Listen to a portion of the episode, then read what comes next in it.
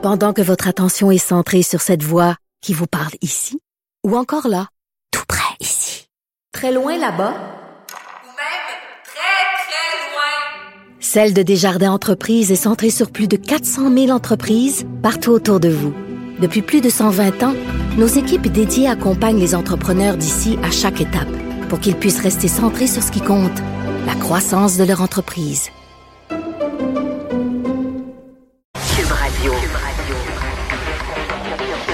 Cube Radio. En direct à LCN. 7h27, Mario Dumont nous attend dans les studios de Cube Radio. Mario, euh, les partis d'opposition réclamaient depuis des semaines et des mois euh, la fin de l'état d'urgence sanitaire au Québec. Voilà que le gouvernement dépose euh, un projet de loi en ce sens, mais se garde une petite porte de sortie. Mais se garde une continuité pour certaines euh, mesures. Euh, l'exemple que le ministre Dubé donne tout le temps, c'est les vaccinateurs. Il dit il n'est pas légal au Québec que des vétérinaires, des hygiénistes dentaires, toutes sortes de professions vaccinent. Or, on pourrait en avoir encore besoin cet automne. Euh, il faut se donner une loi habilitante pour permettre ça.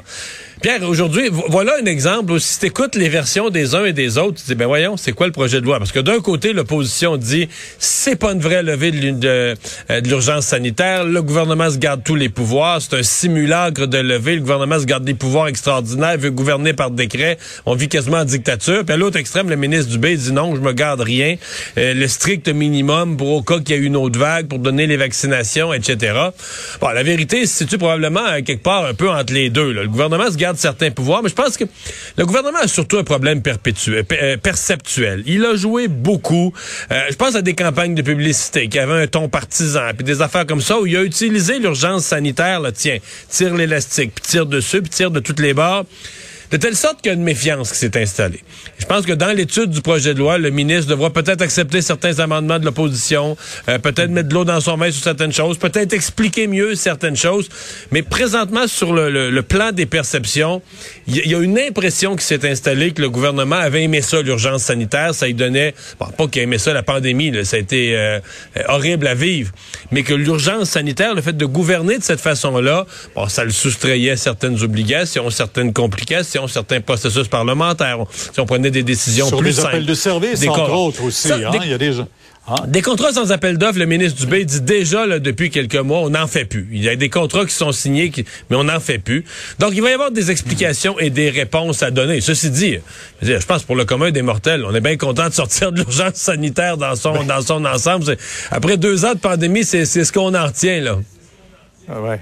Et, il était temps, comme, comme on dit chez euh, maintenant, trois semaines qu'on voit ces images d'horreur, de désolation, ce conflit en Ukraine, toutes ces images qui sont présentées euh, et souvent en boucle, euh, il y en a pour qui c'est loin de faire l'affaire. C'est parce que le président Zelensky a posé un gros geste ce matin, là, devant le Congrès américain, devant les élus. J'ai pas souvenir d'avoir vu une telle chose. Là. Il a son allocution quinzaine de minutes, je sais pas, je sais pas chronométré. Puis à un moment donné, pendant trois minutes, ce n'est plus le président qui parle. Il fait euh, regarder, euh, écouter euh, une vidéo qu'on a jouée, là, bon, on la voit à l'écran, qu'on a aujourd'hui présentée à plusieurs reprises. Et là, à chaque fois que des images comme ça, très dures, très émouvantes, on reçoit le commentaire des gens, les médias, ce qu'il faut montrer ça? Et je voulais faire le point, Pierre, là-dessus pour dire, ben, la réponse, là, c'est oui ça doit être montré. Euh, la, si les images d'enfants, si les images sont trop dures, je comprends que des mères de famille ou des gens sensibles tournent, la, tournent le regard en disant je veux pas voir ça. Mais on prend des décisions. On prend des décisions très difficiles. Est-ce qu'on protège l'espace aérien ukrainien ou pas? Si on le protège, peut-être qu'on déclenche une troisième guerre mondiale. C'est lourd de conséquences. Il va y en avoir des morts. Si on le fait pas, il se vit des choses en Ukraine. Mais quand on prend des décisions difficiles, Pierre, c'est pas, pas en disant Oh, j'aime mieux pas le savoir, j'aime mieux pas le voir. Non, non. On prend des décisions. C'est la guerre, c'est réel, c'est ce qui se vit, c'est la destruction, c'est la mort. Il faut le montrer, il faut le savoir, il faut le voir, puis ensuite on décide, la moins pire des options, on protège, on protège pas l'espace aérien ukrainien, mais en connaissance de cause. C'est ça, c'est ça un débat de société difficile en temps de guerre. Euh, je ne sais pas si la Deuxième Guerre mondiale aurait été si longue si on avait eu accès à ces images-là plus rapidement. Si, on si, si ah, un journaliste était rentré à Auschwitz, là, dans le camp de concentration, pour montrer au monde ce qui se passait, si ah. une caméra était rentrée là, il aurait arrêté la guerre bien avant, je suis convaincu de ça. Ah, moi aussi, tout à fait.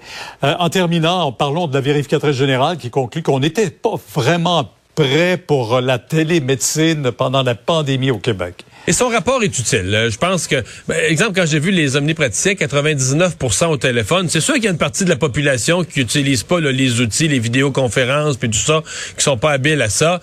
Mais euh, on a tous cette crainte. On veut de la télémédecine. Elle est essentielle pour les gens des régions plus éloignées pour avoir accès à certaines spécialités.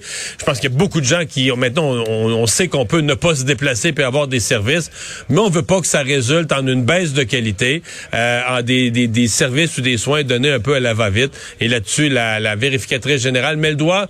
Euh, c'est sûr qu'elle a vécu, elle a, elle a analysé la pire période au début de la pandémie, mais elle met le doigt sur quelque chose d'important qui doit amener tout le monde à améliorer ses services.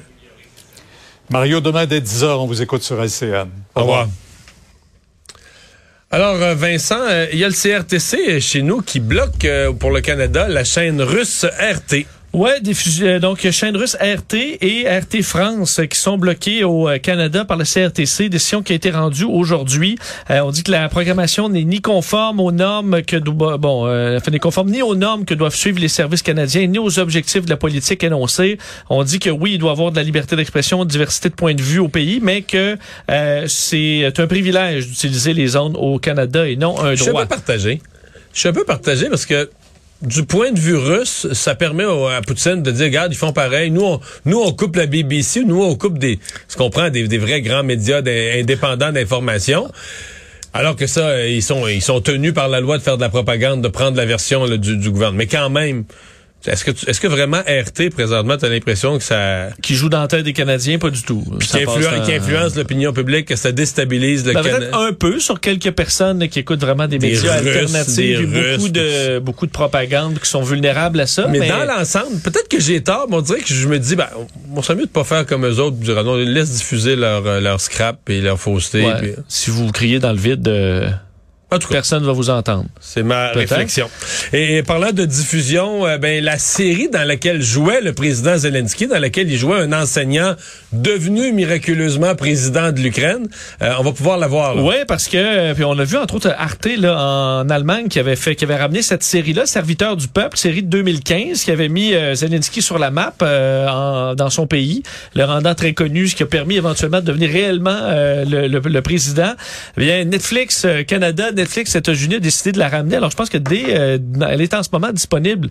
À mon avis, il y en a plusieurs. Traduite Écoute, en écoute, anglais, en français probablement euh, pas. je Écoute, j'ai pas. pas vu, il est assurément disponible Mais- en anglais ou sous-titré.